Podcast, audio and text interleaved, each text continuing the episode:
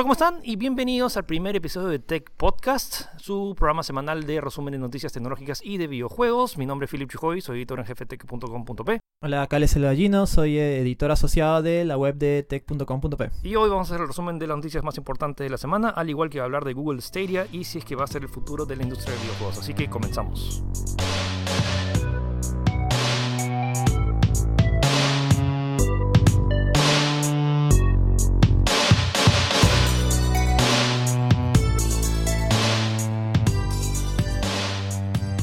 Y bien, Philip, comenzamos esta semana con eh, el lunes. Tuvimos la presentación sorpresa de Apple, una, eh, una conferencia, una keynote muy esperada por mucha gente y que creo que dejó sorpresas tanto buenas como malas, ¿no? Sí, yo creo que ya estamos esperándolo desde que anunciaron que iba a ser una conferencia dedicada a sus servicios de streaming, pero más era, era como que todo el anuncio de todos sus servicios.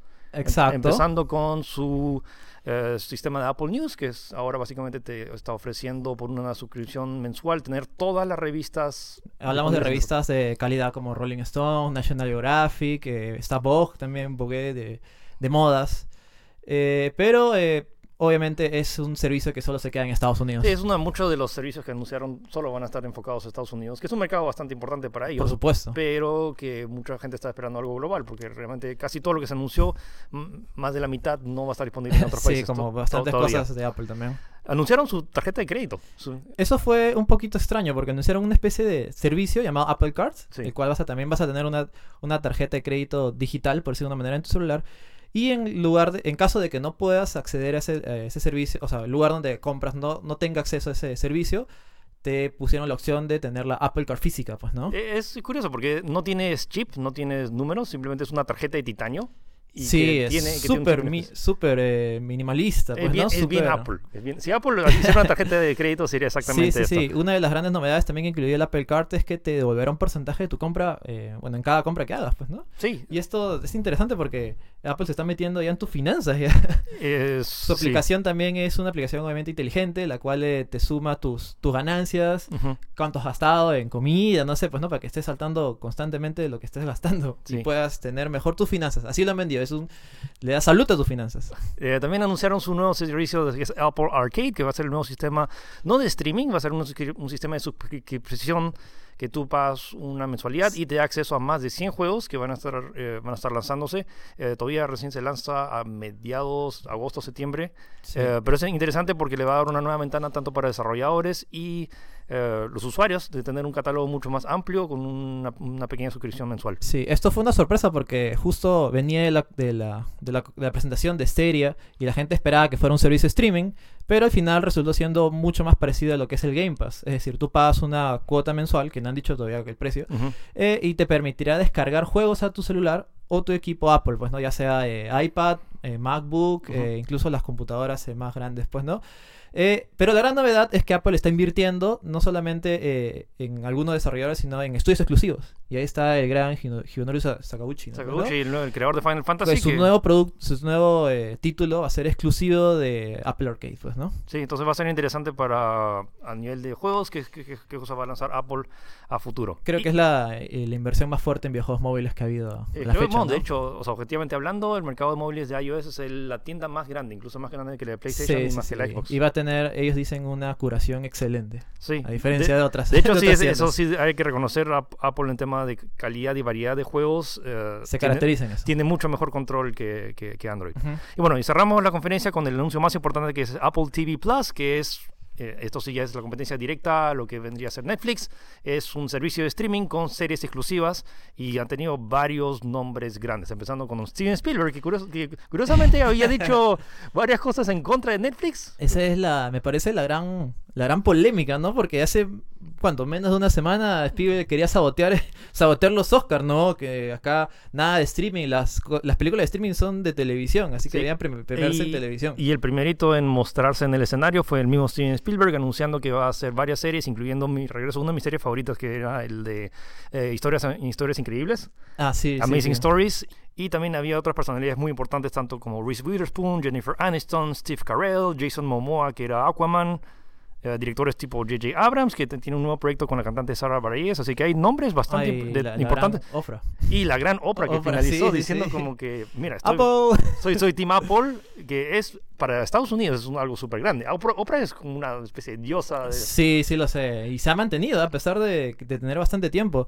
Lo interesante es que eh, Apple, como te das cuenta, está apostando más en celebridades, pues, ¿no? O sea, somos la plataforma que tiene Steven Spielberg. Netflix Sí. no la tiene. Netflix te da más series, lo que quieras, pero no tiene Steven Spielberg. Hay pues, que ¿no? ver nomás qué tan rápido se pueden expandir, si es que pueden alcanzar lo que ya ha alcanzado hacer Netflix, en el sentido que Netflix ya es un producto global y Apple... eh, Ojo o sea, que eh, no ha especificado fecha, pero va a estar en más de 100 países. Sí. Y también va a estar disponible en televisores que no necesariamente sean Apple TV. Ha hecho algunos Samsung también. algunos teléfonos, eh, te- Eh, televisores, televisores, Samsung, ¿no? y también todos los que tengan un Fire TV que, o un Roku, que son Ajá. esos eh, sticks que lo, lo colocas a, tu, a cualquier televisor y se convierte en un sistema eh, inteligente. Curioso que en las presentaciones no ha habido trailers, más allá ha habido una descripción de la misma, de la misma celebridad presente de cómo sería la O sea, serie. hubo un dando a entender que todavía están en una etapa temprana. Pues, No, ¿no? hay un hay un tráiler que sí muestra que ya hay una producción detrás de, de varios de los eh, de, de los De proyectos. Pero no sé, todavía faltan varios meses para que se lance y tampoco han anunciado precios, es varios de los que mucha gente se quejó que no sabemos cuánto va a costar, si 10 dólares mensuales, 15 dólares mensuales, esta, esa Habrá duda- que ver, pues, cuánto ver. estás dispuesto a pagar para ver Steven Spielberg ahí. Vamos a ver. Entonces, eh, vamos a ver qué nos ofrece y qué tan buenas son las, eh, son las, Las ofertas, opciones, las pues, ¿no? opciones en Apple TV, Apple TV, TV Plus.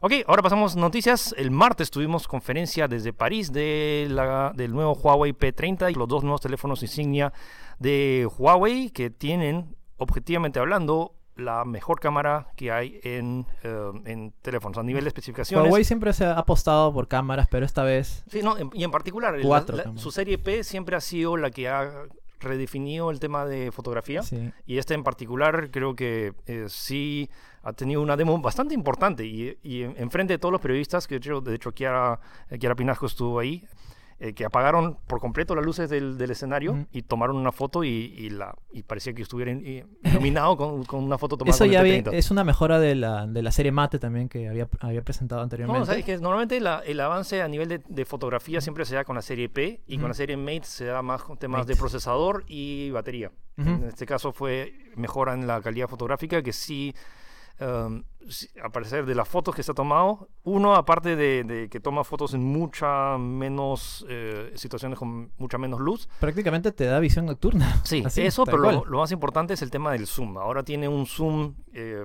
que ya era bastante grande, es un zoom óptico de 5X, pero luego ahora hay un zoom digital de 10 hasta 50X. Me- y me parecía alucinante de todos los periodistas que tomaron fotos de la Torre Eiffel de noche. Sí, sí, sí. Y, y parecía literalmente que tuvieras un telescopio, podías ver las, la- la- las inscripciones. Sí, incluso va más allá del zoom real a poner un especie de zoom digital, Sí.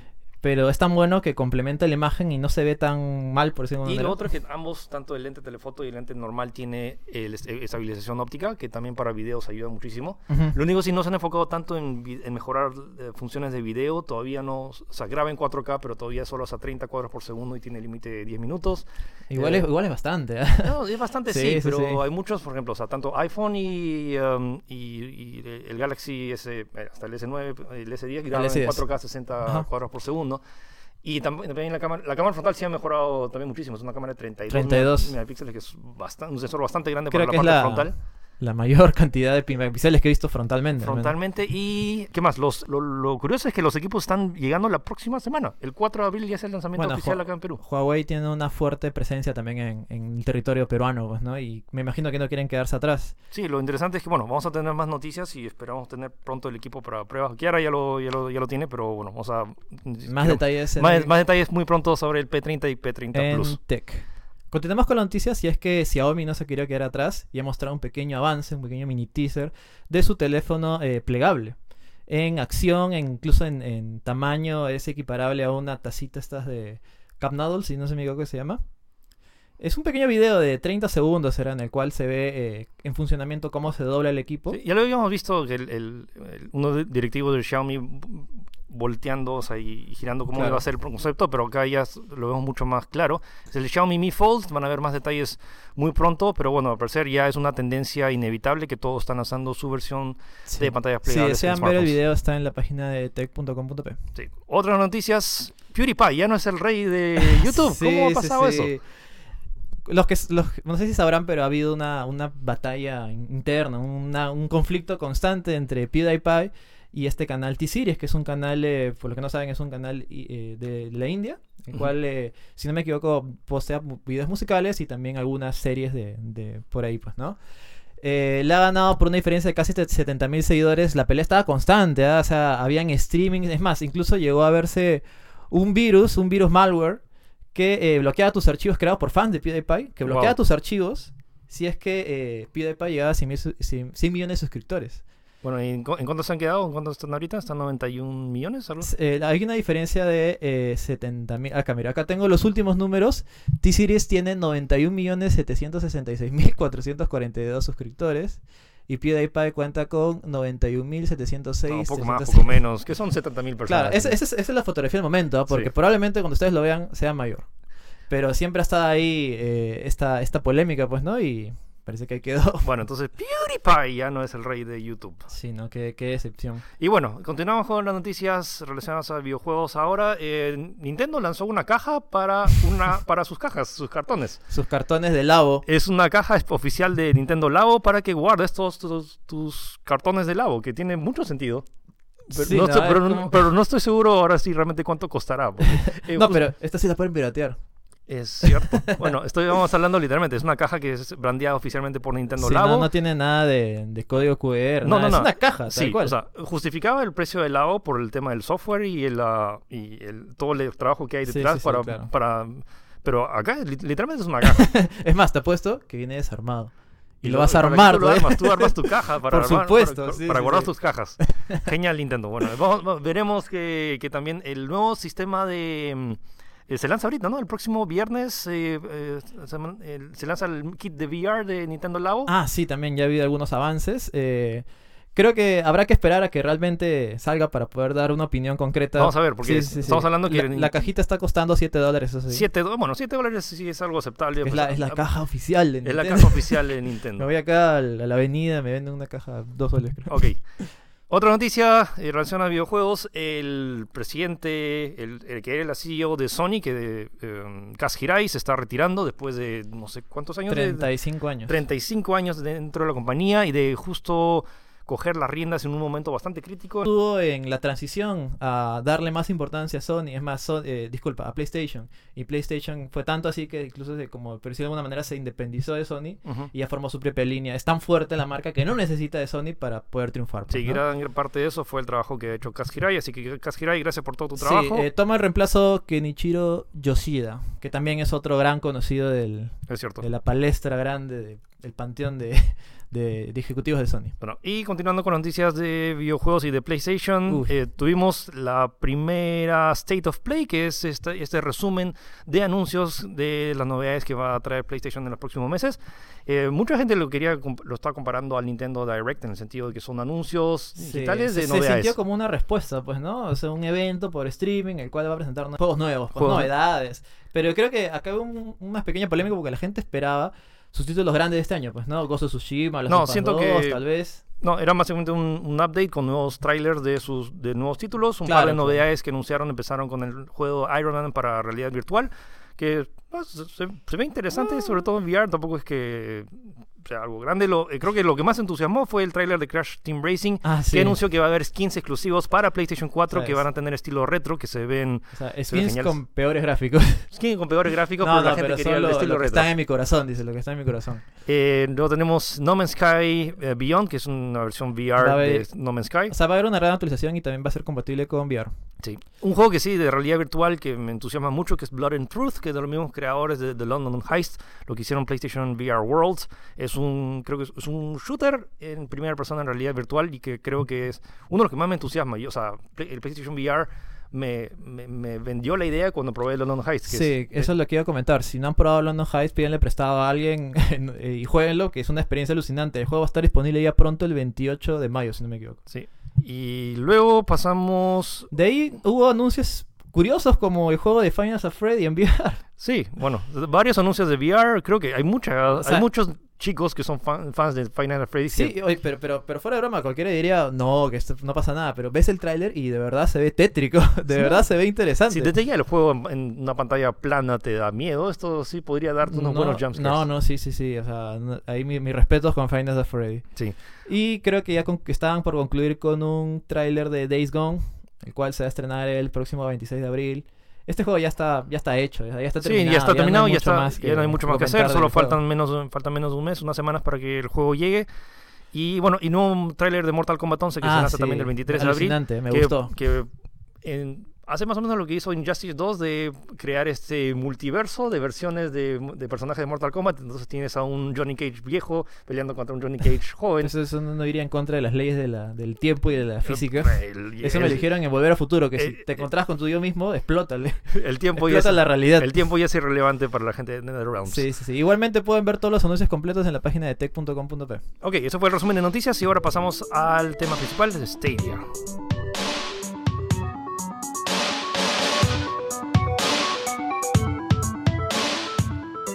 Y bueno, eh, hemos llegado al plato de fondo.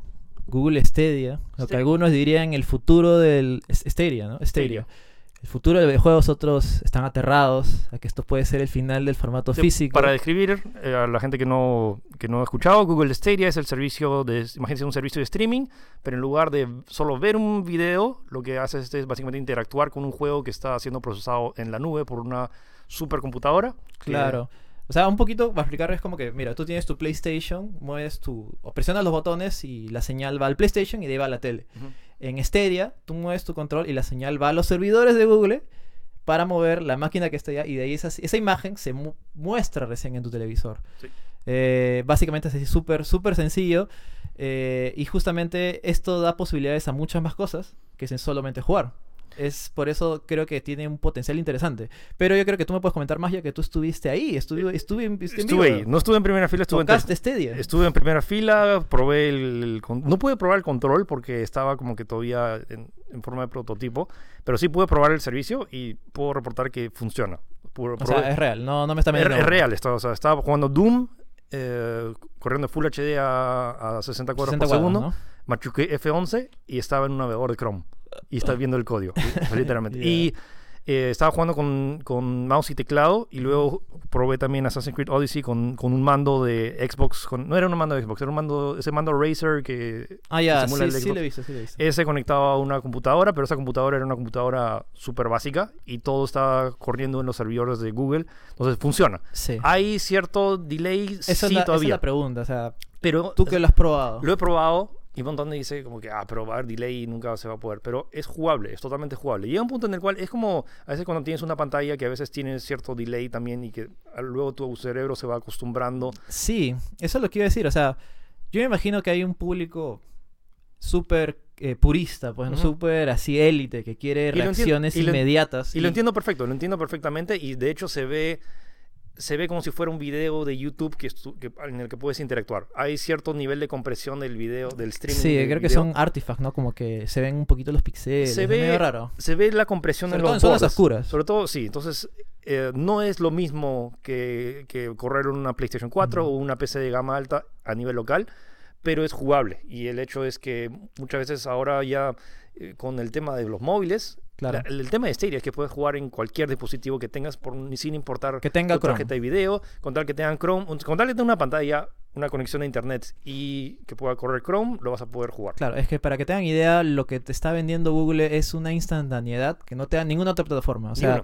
Tú, no sé, pues vas a Steam, te compras tu juego y tienes que descargar 80, 50 gigas. Vas a la tienda, te compras tu disco de Red Dead Redemption 2 y el día siguiente recién terminó de instalar. Yo estoy muy seguro de lo que habla del público que purista que quiere su juego. Y todavía tenemos mínimo una década de, de- de consolas. Igual hay un hardware en los servidores de Google que necesita eh, procesar todo, todo, todo el juego.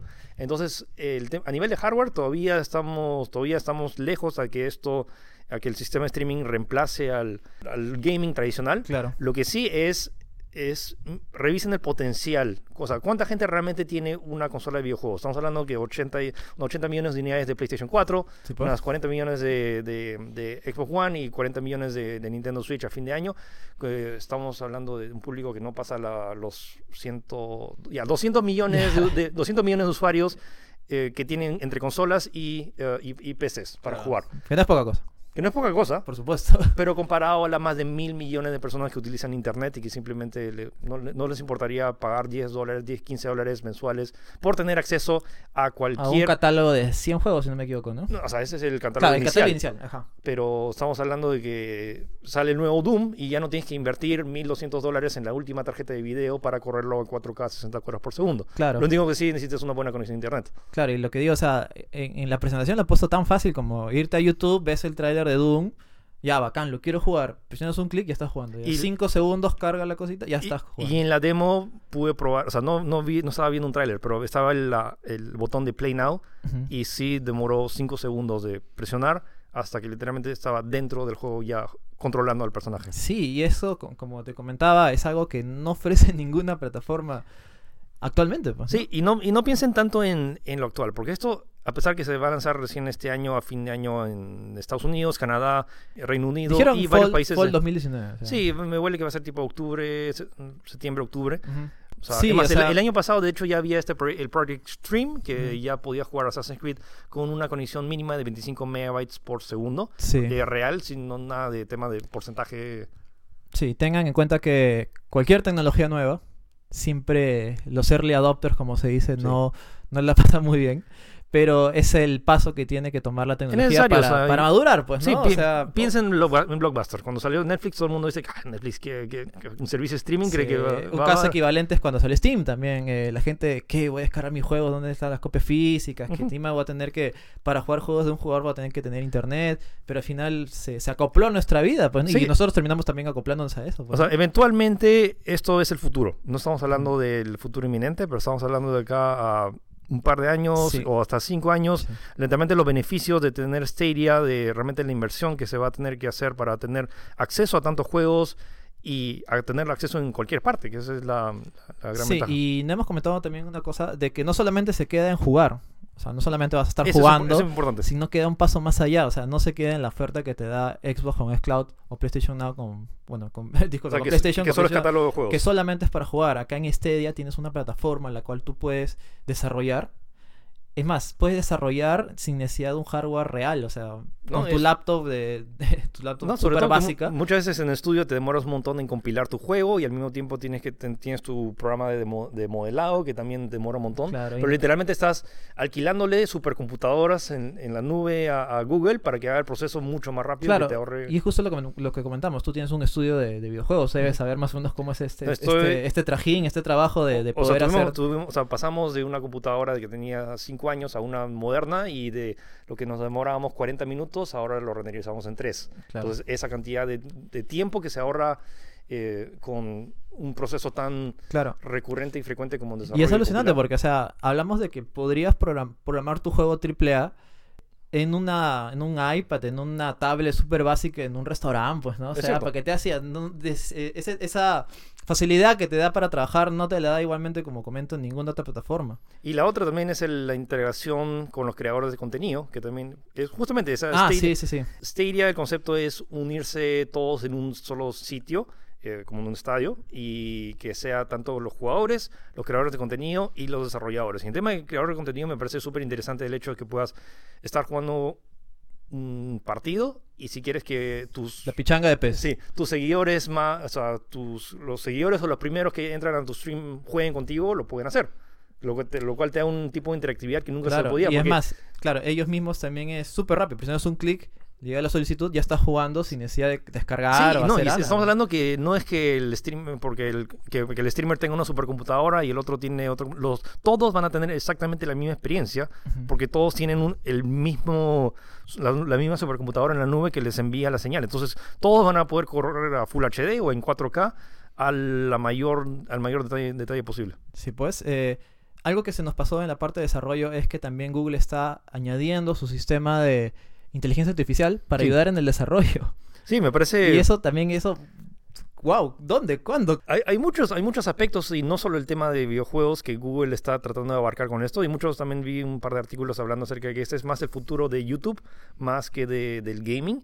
O sea, Mm. de las posibilidades que se abre en tema de... Claro, de- o sea, estamos ya especulando, podría ser, no tanto el final de la- las consolas eh, No, siento que es- comunes, sino una nueva opción. creo que eso va a ser uno de, las, de, de los últimos efectos de este, si es que funciona Claro. estos servicios Ojo, de, también que si no funciona, Es creo que lo, lo- se no, lo que siento es que hay demasiadas compañías grandes detrás con un proyecto similar. Tenemos el Project Microsoft con su Project X Cloud. Eh, que también en el E3 aparece van a haber varios juegos exclusivos y que Phil Spencer le ha Sí. dicho, ah, ustedes han visto Stadia, espérense que vean nuestro Sí, anuncio de sí, E3. sí, te Eh, ver, para, para tema de juegos va a ser interesante, pero eh, tengo información eh, de, de primera Sí. mano porque no puedo revelar fuentes. Eh, Amazon está muy pronto también a lanzar su sistema integrado Twitch. Sí, wow. Entonces, Ah, lo- es que ellos tienen Twitch, ¿verdad? ellos tienen Sí, Twitch, sí, sí. literalmente. Entonces, Sí, am- sí. ah, ojo con Amazon, que pronto también van a anunciar eh, algo grande. Walmart también está invirtiendo también en Sí, su sistema de Walmart ha salido hace poco, que incluso ha habido puertas a, Sí. disculpa, y bueno, y, pruebas de- a puertas y mu- y mucha gente se olvida también. PlayStation Now y GeForce Now también están Sí. activos. Ojo, y también EA. Mucha gente se olvidó de eso. EA también anunció en el E3 pasado sus- que estaba pensando desarrollar un servicio de streaming para Entonces estamos hablando de que hay demasiadas compañías que están impulsando esto. Entonces, incluso si Stadia no funciona, ya es un- una tendencia global que dudo que... eh, porque la tecnología ya estamos casi cerca. Y también está- la gente está olvidando de... Yo sé, la gente dice, ah, pero mi internet de 2 megas, ¿cómo, cómo va a correr eso? Sí, Pero estamos hablando que en, en- en Estados Unidos ya hay una parte considerable del, de- del público que tiene conexiones de fibra óptica Mm. que superan los 20, 30 megas Sí. y se viene la tecnología 5G. Y la tecnología 5G también, el- si es que se desarrolla correctamente, permitirá mucha ma- mayor velocidad, pero también una mayor densidad de usuarios por conexión. Ahorita, eh, cada vez que hay una conferencia, eh, la, se- la señal de Wi-Fi y, y- y- y de 4G se satura porque literalmente las antenas y los modems no soportan tantas personas en Claro. tan poco espacio. 5G va a cambiar eso y también va a reducir mucho el tema de la latencia, que es el tema que la- mucha gente le preocupa. Y es por eso que siento que a la gente que diga que esto no va a funcionar de arranque sin haberlo probado o sin ver los beneficios a futuro, es que no está pensando al mediano largo plazo. Claro, ya sabes lo que se dice, la tecnología siempre va para adelante, nunca va para atrás. Sí, entonces, Sí, sí. sí. entonces eh, ojo, solo, solo recuerden a Blockbuster, recuerden a Blockbuster hace 20 años y recuerden estas palabras de acá eh, a 5 o 10 años Todavía y que queda un blockbuster en el mundo. todavía queda un blockbuster en el mundo, pero es el último, o sea, piensen en, en el, no piensen en el ahora, no piensen en el, las faltas de recursos que Mm. tenemos, piensen en las posibilidades y a cuánto público adicional se podría llegar con un servicio como Stadia. Pues yo creo que eh, ya hemos hablado bastante del tema. eh, hay un resumen completo de la conferencia en tech.com.p. Ahí pueden ver, no hemos hablado incluso de cosas como el split screen, como te está ofreciendo también, eh, está prometiendo incluso llegar a, a resolución 8K 120 frames. Es que es muy factible, pero vas a necesitar una conexión de 100 Sí, megas sí, sí. También eh, de que han anunciado un estudio exclusivo, porque saben de que tener exclusivos importa. También. eh, Oh, y, que que- y es liderada por Jade Raymond, que Ah, también ha estado en eh, Ubisoft y Electronic Arts. estuvo en la, en la y- gestación de Assassin's Creed, para y, que se y hagan idea. y datos de la conferencia, en primera fila estaba Lisa Su, que es la, la CEO de ah, AMD. no hemos hablado de que eh, o sea, lo- lo- el hardware es AMD. Sí. Es lógico porque, bueno, PlayStation y, y Xbox son AMD, así que... Bueno, el- el gran ganador de toda esta batalla es AMD, que todo el mundo Sí, le sí. compra su hardware para...